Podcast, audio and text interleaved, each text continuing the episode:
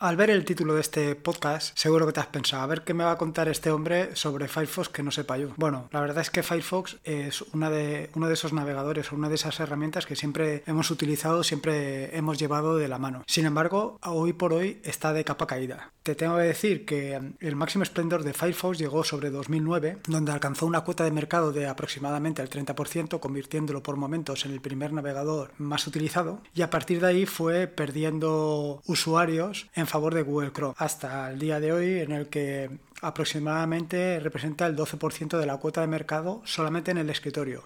Si hablamos de todos los dispositivos, incluidos los móviles, nos vamos a algo sobre el 5%. Esto no es lo más preocupante, lo más preocupante es que durante este año ha ido perdiendo una cuota de usuarios a razón de unos 50 millones de usuarios al mes. Y la verdad es que no lo termino de entender. Y no lo termino de entender porque creo que sinceramente está a la par de, de, Google Chrome o incluso desde mi punto de vista por encima. Probablemente Firefox haya sido una de esas herramientas con las que empecé a descubrir el mundo del software libre. Y no engaño a nadie si digo que empecé a descubrir lo de Firefox porque simplemente era gratuito. Entonces lo pruebas, descubres que hay otra cosa, otra, otra forma de navegar por Internet o una alternativa que es igualmente válida por aquel entonces a Internet Explorer. Por aquel entonces funcionaba mucho mejor y te vas moviendo hacia esa nueva aplicación. Luego te das cuenta que detrás de Firefox está Mozilla y que Mozilla eh, mira mucho más allá de lo que es Firefox, como te contaré más adelante a lo largo del podcast. Desde luego, para mí lo más importante es con este nuevo episodio del podcast es simplemente que le des una oportunidad, que le des una oportunidad a Firefox y que lo pruebes de nuevo, que veas las posibilidades que te ofrece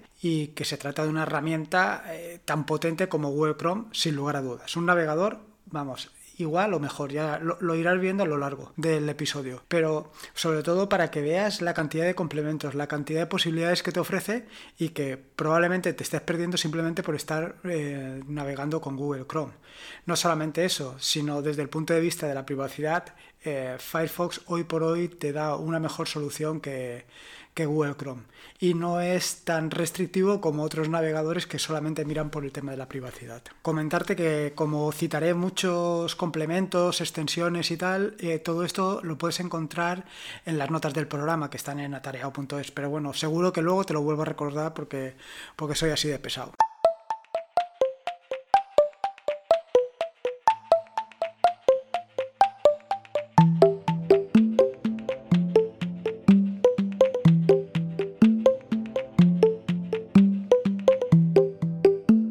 Soy Lorenzo y esto es Atareado.es versión podcast. Este es el vigésimo sexto episodio del podcast, un podcast sobre Linux, Ubuntu, Android y software libre. Aquí encontrarás desde cómo ser más productivo en el escritorio montar un servidor de páginas web en un VPS o en una Raspberry Pi, hasta cómo convertir tu casa en un hogar inteligente. Vamos, cualquier cosa que puedas hacer con GNU Linux, seguro que la encontrarás aquí. En este episodio te voy a hablar sobre Firefox y por qué Firefox se tiene que convertir en tu eh, nuevo navegador.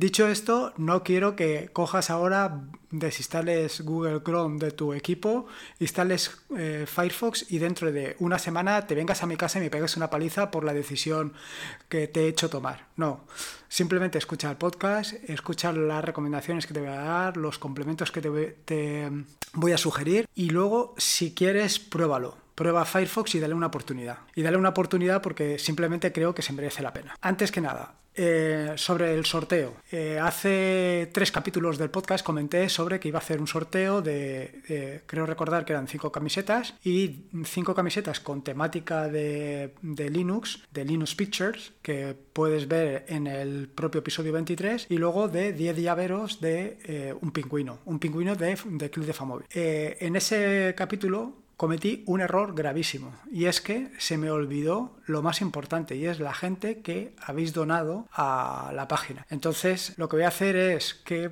voy a sortear entre las personas que habéis em, donado a la página dos camisetas.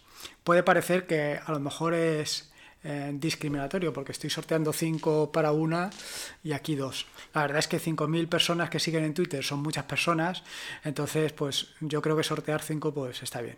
De todas maneras lo que voy a hacer va a ser sortear las 5 camisetas y los 10 llaveros. Eh, seguro que hay seguidores de estos que no hay nadie detrás, entonces de esos los que sobren de llaveros y los que sobren de camisetas los sortearé entre los entre los que habéis donado a la página, porque yo creo que es muy importante para mí pues el apoyo este, no en tanto cuanto que para mantener la página y otros servicios que estoy dando, sino mucho más por el tema del apoyo moral que supone. Por otro lado, eh, este fin de semana tenéis, este fin de semana no, mañana, mañana viernes, tenéis una oportunidad brutal para un taller de podcasting en Valencia.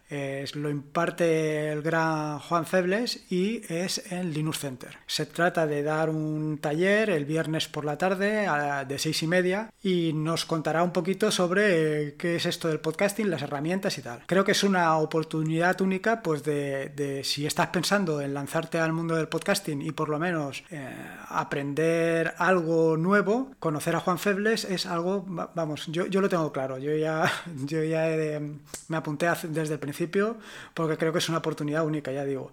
Al final el tema de la desvirtualización es algo muy importante. Nosotros creemos que estando en casa y viendo las cosas desde nuestro ordenador estamos la mar de calentitos, ahora que estamos en inviernos, pero la verdad es que conocer a una persona, eh, ver su punto de vista, ver cómo hace las cosas, preguntarle cosas que seguro que no vas a tener la oportunidad de preguntarle de otra manera, acercarte, eh, la parte del calor humano, todas esas cosas yo creo que son muy importantes y son necesarias.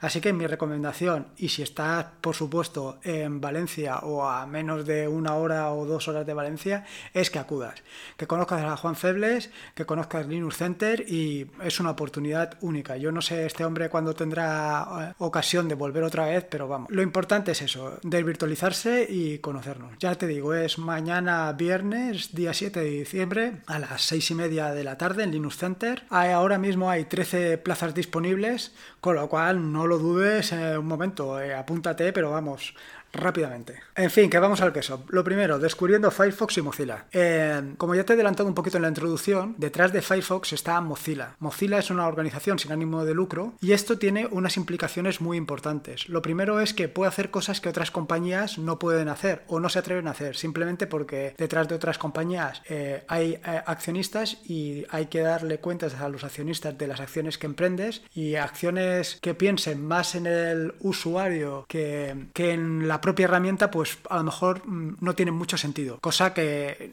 es totalmente contraria a lo que se puede pensar. Al final, si tú piensas totalmente en a quién va en las personas a las que va destinado tu producto, seguro que vas a conseguir mejor producto, tus productos van a tener mejor aceptación y con lo cual tú vas a conseguir mejores éxitos. Sin embargo, como no siempre esto está visto así desde el punto de vista de los accionistas, pues hay cosas que no se pueden o no se entienden que se hagan. Por eso que Mozilla esté detrás de Firefox es toda una garantía de conseguir un producto que nos va a proteger a los usuarios. Pero sobre todo, y lo que más quiero destacar es que Mozilla prioriza tu derecho a la privacidad. Así que te ofrece herramientas como es la navegación, privativa que puedes encontrar en Firefox, que realmente te da una navegación privativa no como lo que te ofrecen otros navegadores. Así tú eres el que controlas el historial de búsqueda y el historial de navegación y no lo que eh, otros navegadores pueden ofrecer o pueden vender a otros, a, otros usuarios. Vaya, la experiencia de navegación con, con Firefox, si tú lo que estás buscando es algo realmente privativo, es una muy buena solución. Sobre el tema de la, de la privacidad y el consumo de recursos, bueno, esto es algo muy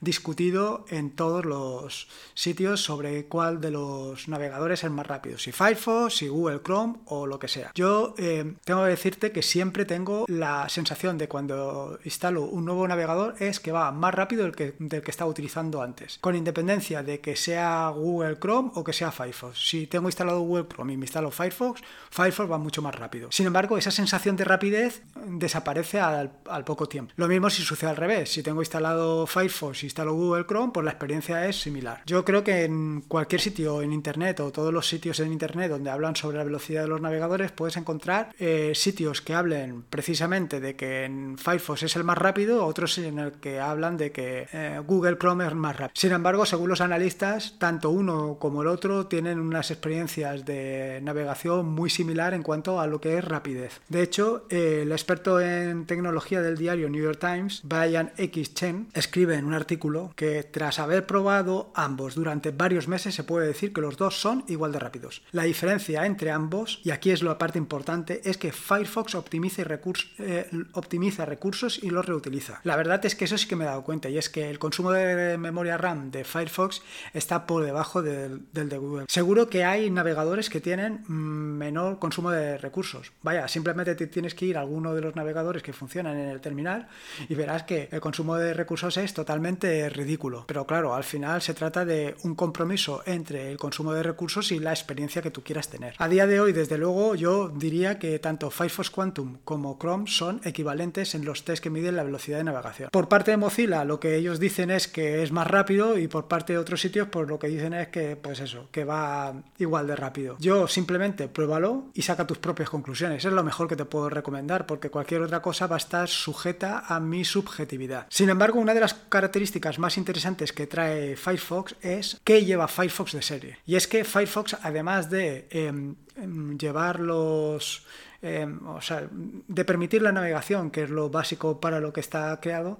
lleva una serie de herramientas que son prácticamente imprescindibles, por lo menos para mí, para su uso diario. Y es que muchas de las ocasiones lo que sueles hacer con Firefox es, por ejemplo, hacer capturas de pantalla o, gestionar, por ejemplo, em, las páginas que ves para guardarlas y poderlas leer más tarde o, por ejemplo, controlar tu historial, los marcadores, las pestañas que tienes sincronizadas en otros sitios. Todo esto es algo que lleva Firefox de serie. Y para mí, una de las herramientas más interesantes y que más cambio me han supuesto ha sido, por ejemplo, las capturas de pantalla. Y es que es una herramienta que viene completamente integrada, simplemente te permite seleccionar qué parte de la pantalla quieres hacer una captura. Si quieres capturar todo lo que se ve en el momento mm, de visualización de la página o incluso capturar toda la página y haces una imagen instantánea de toda la página. No solo esto, sino que además en las últimas versiones de Firefox ya te permite editar la imagen. La verdad es que no te permite hacer grandes cosas, simplemente te permite eh, recortar la imagen, añadir o dibujar sobre la imagen mediante líneas, eh, poner texto o subrayar. A lo mejor todas estas herramientas te parecen que están cortas, pero para mí desde luego son suficientes. Yo es básicamente lo que utilizo. Sí que echaría de menos o sí que echo de menos lo que es las flechas para poder señalar qué es lo que queremos, pero vamos, básicamente con esto me apaño. Y al final es una herramienta que siempre utilizo. La siguiente herramienta que viene incorporada de serie y que yo no estoy utilizando es Pocket. Pocket es una herramienta que antes se conocía como Read It Later, que lo que permite es guardar determinadas páginas, eh, limpiarlas para que luego sean mucho más fáciles de leer. Luego tú consumes solamente el contenido. Yo, eh, como ya comenté en un capítulo anterior sobre productividad, en el podcast número 23, la verdad es que he desechado todas las herramientas en favor de Todoist, que como veremos es uno de los complementos que te recomiendo que instales. La siguiente de las herramientas y que parecen para mí por lo menos muy eh, interesantes es el panel lateral. El panel lateral lo que hace es recopilar el historial, los marcadores y las pestañas sincronizadas con otros dispositivos. Te puedo decir que yo, eh, por ejemplo, los marcadores es una de las herramientas que no he estado aprovechando hasta que apareció para mí el panel lateral, porque lo veía complicado de gestionar. Sin embargo, con el panel lateral las tienes todas desplegadas, con lo cual las puedes elegir o seleccionar de una manera muy sencilla. Además, no solamente tienes la posibilidad de incorporar en el panel lateral estas herramientas, sino que hay otras, como pueden ser Notes, que es un simple editor de texto en formato Markdown que también se incorpora en el panel lateral. Por supuesto, eh, no me podía olvidar de los desarrolladores y otra de las herramientas fundamentales que incorpora eh, Firefox son las herramientas de desarrollador. Las herramientas de desarrollador eh, pues,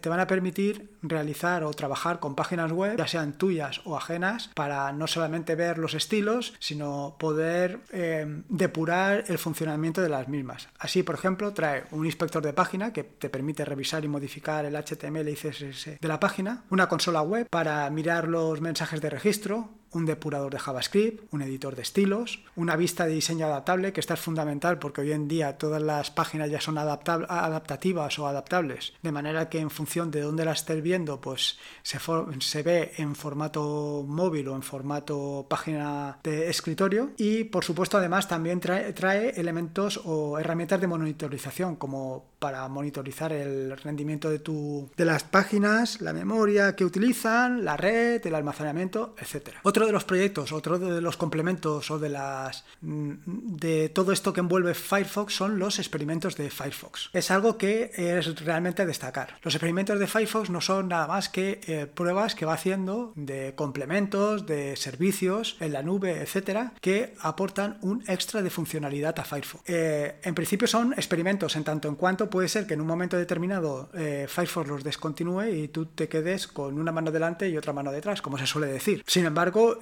si el proyecto pues tiene o llega a buen puerto, es muy probable que se incorpore al navegador. Así, de entre los experimentos más interesantes que, que trae Firefox y que yo te puedo recomendar está Notes, que se despliega también en el panel lateral, como he comentado anteriormente, y que te permite tomar notas con síntesis Markdown. Y además tiene la gran ventaja de que se sincroniza con eh, la aplicación Notes de Android, la aplicación Notes de Firefox en Android, lo cual pues te puede venir fantástico para tomar notas y que luego estén disponibles tanto en el escritorio como en, el, como en tu móvil. La siguiente, y es otra de los eh, experimentos de Firefox realmente interesantes, es Slide View. Este experimento te permite poder ver dos eh, pestañas, una al lado de la otra, de manera que puedes navegar por, de manera simultánea en las dos pestañas. Es decir, por ejemplo, puedes estar viendo un vídeo de YouTube en, una, en, una, en un lado del, de Firefox y en el otro, la pestaña que está pegado justo, puedes estar tuiteando, por ejemplo, algo sencillo. Este, este complemento te permite seleccionar entre las pestañas que tienes activas cuáles quieres que se desplieguen una al lado de la otra. El siguiente de los experimentos que me parecen realmente interesantes es Send. Send es un experimento que lo que te permite es eh, compartir con quien quieras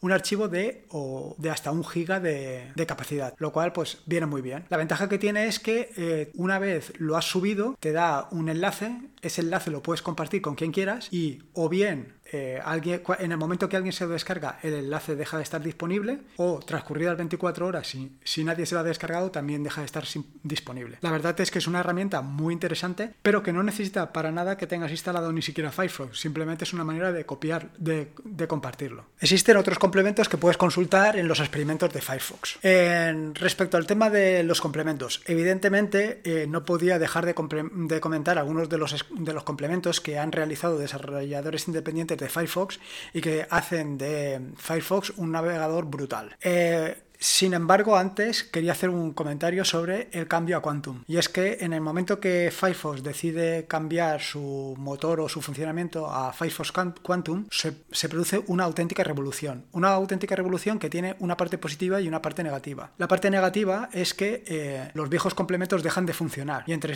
entre ellos habían complementos realmente interesantes. La parte positiva es que eh, es totalmente compatible con las extensiones, bueno, totalmente compatible, no sé hasta qué grado de compatibilidad o qué trabajo tienen que hacer los desarrolladores para migrar una, una extensión de, Google Chrome a Firefox, pero por lo visto es bastante sencillo. Yo la verdad es que no lo he probado hasta el momento. Pero eh, Web Extensions, que es la funcionalidad que permite hacer las extensiones en Firefox Quantum, tiene mucho mayor potencial y es mucho más sencillo de desarrollar, con lo cual va a suponer en los próximos tiempos una mejora en cuanto a las eh, utilidades y complementos que podrás utilizar en Firefox o que puedes utilizar ya de hecho en Firefox. Así que ahora lo que voy a hacer es contarte algunos de los eh, complementos imprescindibles, al menos por lo menos, al menos para mí. Seguramente que tú utilices otros y que también serán muy interesantes, pero vaya, estos son los que yo utilizo y los que al final poco a poco se han ido integrando con Firefox y me han permitido abandonar por completo Google Chrome,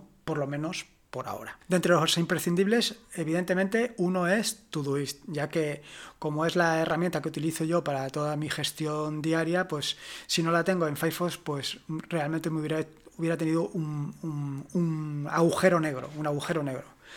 Pero bueno, está eh, allí y realmente lo que ha hecho ha sido eh, eliminar por completo a Pocket como herramienta pues, para guardar datos. Yo la verdad es, que voy guardando ahí las eh, direcciones web que me parecen interesantes para luego utilizarlas posteriormente. El siguiente de los complementos es Edit This Cookie, que lo que permite es proteger, bloquear, añadir, eliminar, editar cookies. Yo en particular lo que estoy haciendo es utilizarlo para los sitios estos de recuérdame. Es decir, cuando entras en una página, eh, te logueas en la página o te registras en la página y si pulsas un botón te guarda una cookie en la que no hace falta que te registres durante un tiempo. Si editas esa cookie puedes alargar ese tiempo. Vaya, puedes alargarlo tanto como que yo lo tengo para años en algún sitio. El siguiente de los complementos es sin lugar a dudas la integración con NoMesel. Si utilizas NoMesel, pues este es un complemento que no te puedes perder. Aquí lo único que tengo que mencionar es que es necesario que te instales el conector nativo que para que funcione perfectamente este, este complemento para Firefox. El,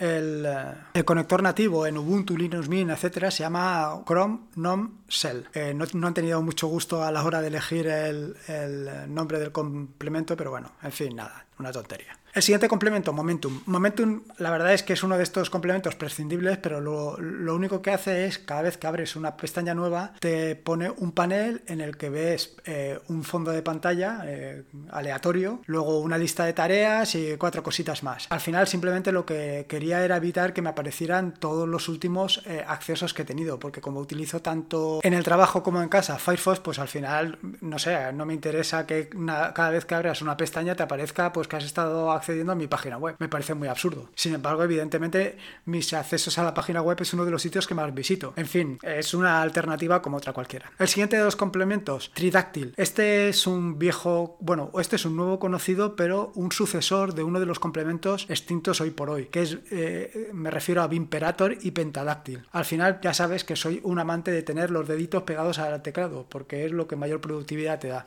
Pues precisamente Tridáctil lo que te permite es poder navegar eh, utilizando los deditos sin tener que levantarlos del teclado. Pero además es que funciona de una manera brutal. Te permite desplazarte por todo lo que es la página utilizando las teclas H, e, G, F, K y L. Y luego para interactuar con los enlaces utilizas las teclas F. Y, básicamente utilizarás los dos puntos para poder ejecutar comandos. Vamos, que te sonará todo esto a que funcionan como los atajos de teclado de, de BIM. Y es que realmente funciona espectacular. O sea, la velocidad con la que navegas es brutal, pero brutal, ¿eh? O sea, esto es realmente lo que es la productividad eh, llevada al navegador. Otro complemento interesante, Stylus.